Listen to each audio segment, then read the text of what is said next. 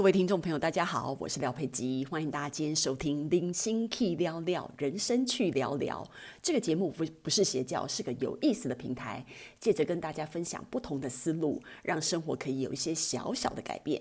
今天我们要讲的题目是人生里最著名的不平等条约。你看，我们以前那个国中的时候啊，在看那个日历史课本，在读那个历史课本的时候啊，他觉得那个清朝真的很逊呢。什么南京合约、辛丑条约、马关条约，这些条约就会觉得说，拜托，你可以再逊一点好不好？这种丧权辱国，你这些三脚猫害我们经历这些耻辱什么的，就觉得说，你为什么要签这些条约啊？真的是很瞎哎。然后内心就会觉得非常崩溃，怎么会清朝把就是全国人民的生活搞成这样，然后割地赔款，这样真的很糟糕。然后呢，长大以后呢，我就觉得呢，像这种割地赔款啊，然后就是呃，也不用说丧权辱国啦，但是就你知道，我觉得差不多糟糕的条约呢。就是婚约，婚约对廖佩基来讲就是结婚一时爽，婚姻火葬场。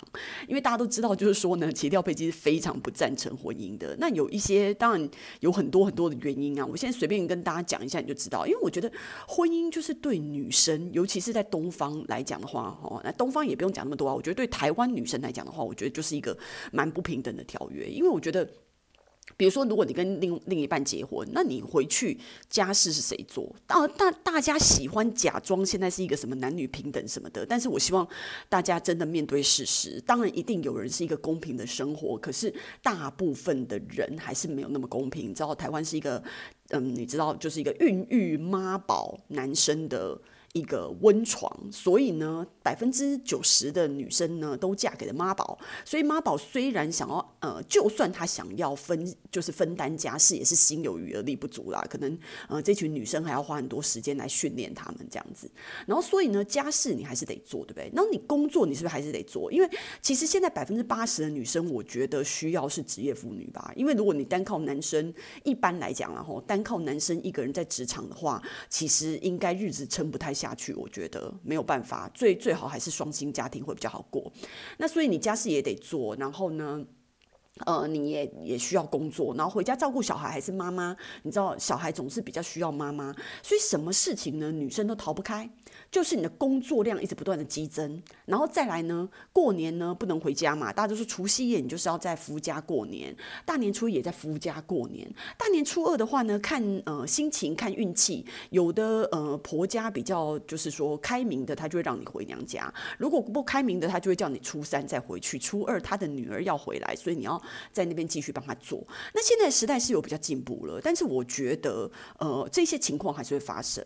那廖佩基个人的。因为你知道，其实我就是站着说话不腰疼，因为我根本没结婚嘛，所以我高兴怎么讲就怎么讲，因为就是我不需要负这些责任。但是真正的啦，我们讲正经的，我觉得过年应该就是各自回自己家里过，就是你让你的老婆也回她家过，然后你自己在你家过，从除夕就开始。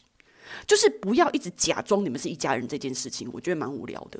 那但是当然，如果大家都是在同一个城市，比如说大家都是台北人或大家都是上海人，那你不需要过年回家的话，那你呃就是反正你你平常就是这样子嘛。你不是说从呃比较远的地方外地来这边结婚或工作的，你不需要这种舟车劳顿的话，你过年怎么安排就比较随便呐、啊。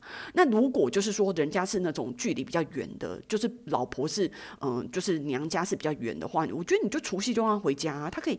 在跟家里一起过年，我跟你讲，他家里一起过年，除非他自己不愿意，不然他在家里面一起过年，绝对比在婆家过年舒服开心，好不好？所以就是说，平平常演一家人这件事情，呃，演演演到过年也应该就是休息一下了吧？就让你老婆回回她娘家去过年，从除夕就开始，然后让她比如说一现在的假也不多啊，顶多一个礼拜吧，你就让她回家舒舒服服的跟她家人团聚，不是很好吗？那平常三百六十五天，除了过年期间，你还你们家里的人或者是你自己，不是都看得到她吗？所以何必勉强大家窝在一起过年，然后增加彼此的工作量跟增加那个摩擦力？因为我觉得那种过年的时候那种纠缠不清的家庭关系更烦，你知道吗？然后大家一大堆批评啊，然后就要问你说你现在呃到底要不要结婚？那结婚以后到底要不要生小孩？那你生一个以后到底要不要生第二个？你什么时候加薪？你什么时候升官什么的？就是因为每年吼，你你平常没有聚在一起，然后你久久才聚在一起，其实他也不知道要跟你讲什么。那不知道跟你讲什么的时候呢，就会开始讲我刚刚说的那些话题。那那些话题其实没什么养分。然后呢，他知不知道跟他人生也没什么关系啊？但他就喜欢问。那我觉得这个东西就是有点就刺探别人隐私，我觉得就蛮不 OK 的。那但当然就是说这些缺点啊，就廖佩基可以坐在这边讲。到明天早上都还是有很多缺点，就是讲的没完没了。那但是我们就针对这个家庭的事情不提。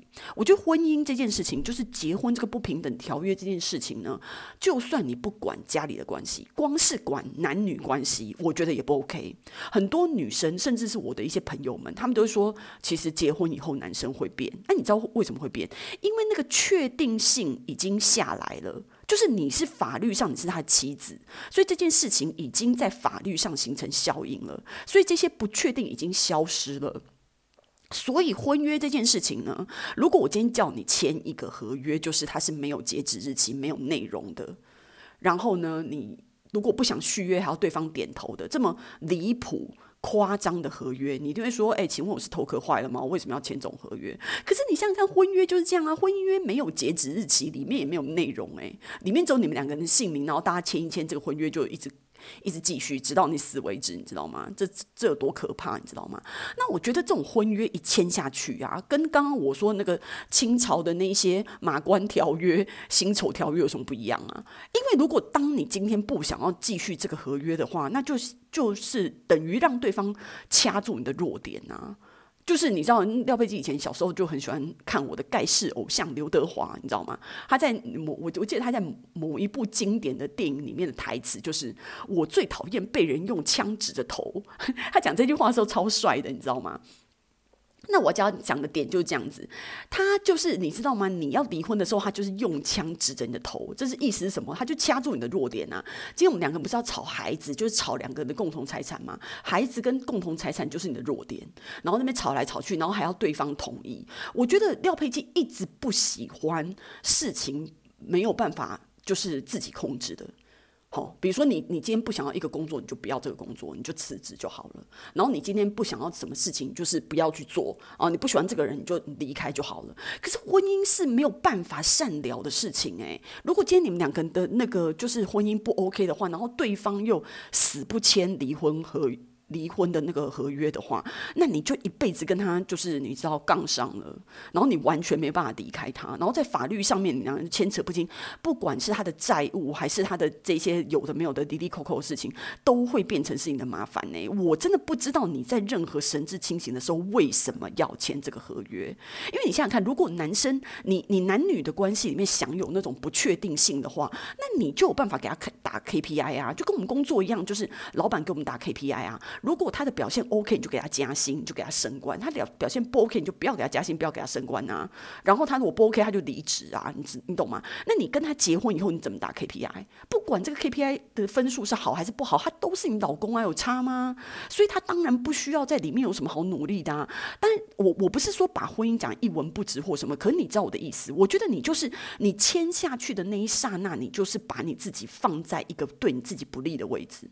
真的，我们理性的想想看，现在不要扯爱情，理性的想，因为我觉得婚姻就是一个合伙的关系，真心的，所以我觉得这个东西是蛮不 OK 的。所以我觉得，尤尤尤尤其是现在的社会已经就是说很进步了嘛。就算你不跟对方结婚，如果你们两个有小孩的话，他那个小孩的父母栏还是写得很清楚啊，父母是谁，他上学也没有问题啊。所以我觉得婚姻这个制度真的是完全就过时了耶。我觉得，我觉得男女的关系一定要有这种不确定性，就是双方都永远保有选择跟自主的权利，你的爱情才会有品质。如果你把长保爱情的新鲜这条路给封死的时候，那你的这一辈子就是完全靠对方的人品啊！如果他愿意努力，那就很好，恭喜你中奖，噔噔。如果对方是一个王八蛋的话，那你就你知道吗？圈圈叉叉，真的是很不 OK 耶！你看现在我们这种四十几岁，我们这周边就已经开始有。呃，朋友开始婚姻的路走不下去或什么的，我觉得这个东西都是有可能的啦。因为我觉得这个这也没什么啊，就像我之前好几集说过的，你如果合就是合，不合就是分呐，这没有什么大不了。但现在我要讲的就是很多就是分不开的。状况，我觉得就是非常糟糕。因为人生短短数十寒暑，你知道吗？你这样子一直这样纠缠，你一个不美满的婚姻就是不美满人生，它就是会搞得你整个你知道作息呀、然后每天心情都很差。我觉得这代价太大了。这种东西就你你看，如果比如说我们在工作的时候，你签工作合同，然后或者是我们。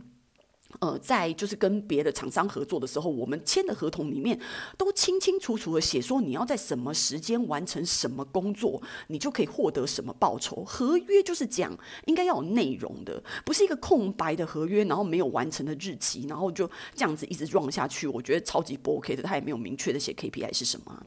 所以每次我男朋友就觉得说他很想要结婚的时候，就跟我前面几集讲的关于爱情的升迁一样，我觉得他分数就是就是男朋友的分数哦，勉强 OK。所以他就一直当男朋友角色，我绝对不会把他 promote 成老公的，因为 promote 成成老公，他的分数不及格，还还没有到，所以就就继续当男朋友就可以了。那他当然他自己也会讲讲说，他自己就是会有很多喜欢的女生的类型啊，然后对象啊，然后比如说他就是工作的时候啊，或者是有时候就是你知道他连 Seven Eleven 的那种女生他都会暗恋，你知道觉得他们对方很可爱或什么的。我觉得这种东西就是你是人之常情，你一定都会，你不可能就只喜欢一个啊。对我来讲，我觉得这都是一个。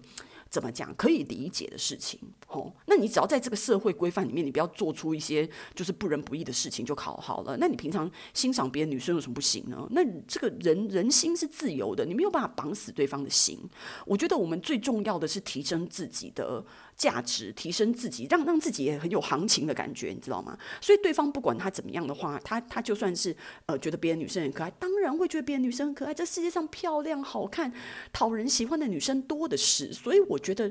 一直保有这种嗯愉快的心情去欣赏异性，我觉得是非常好的，而且就非常健康。然后对两性的相处也，我觉得就是往更好的方向。然后两个人有很多事情可以就是无话不谈，然后好好的沟通。我觉得，我觉得这样样子的爱情的品质真的比绑死的婚姻好很多诶，我觉得今天就是廖佩基又在继续嗯讲那个婚姻的坏话哦，又做了一集啊，非常不好意思。然后呢，但是呢。请大家可以，就是尤其是年轻的朋友，真的可以认真的想想看哦，你们到底是不是觉得婚姻这件事情还需不需要呢？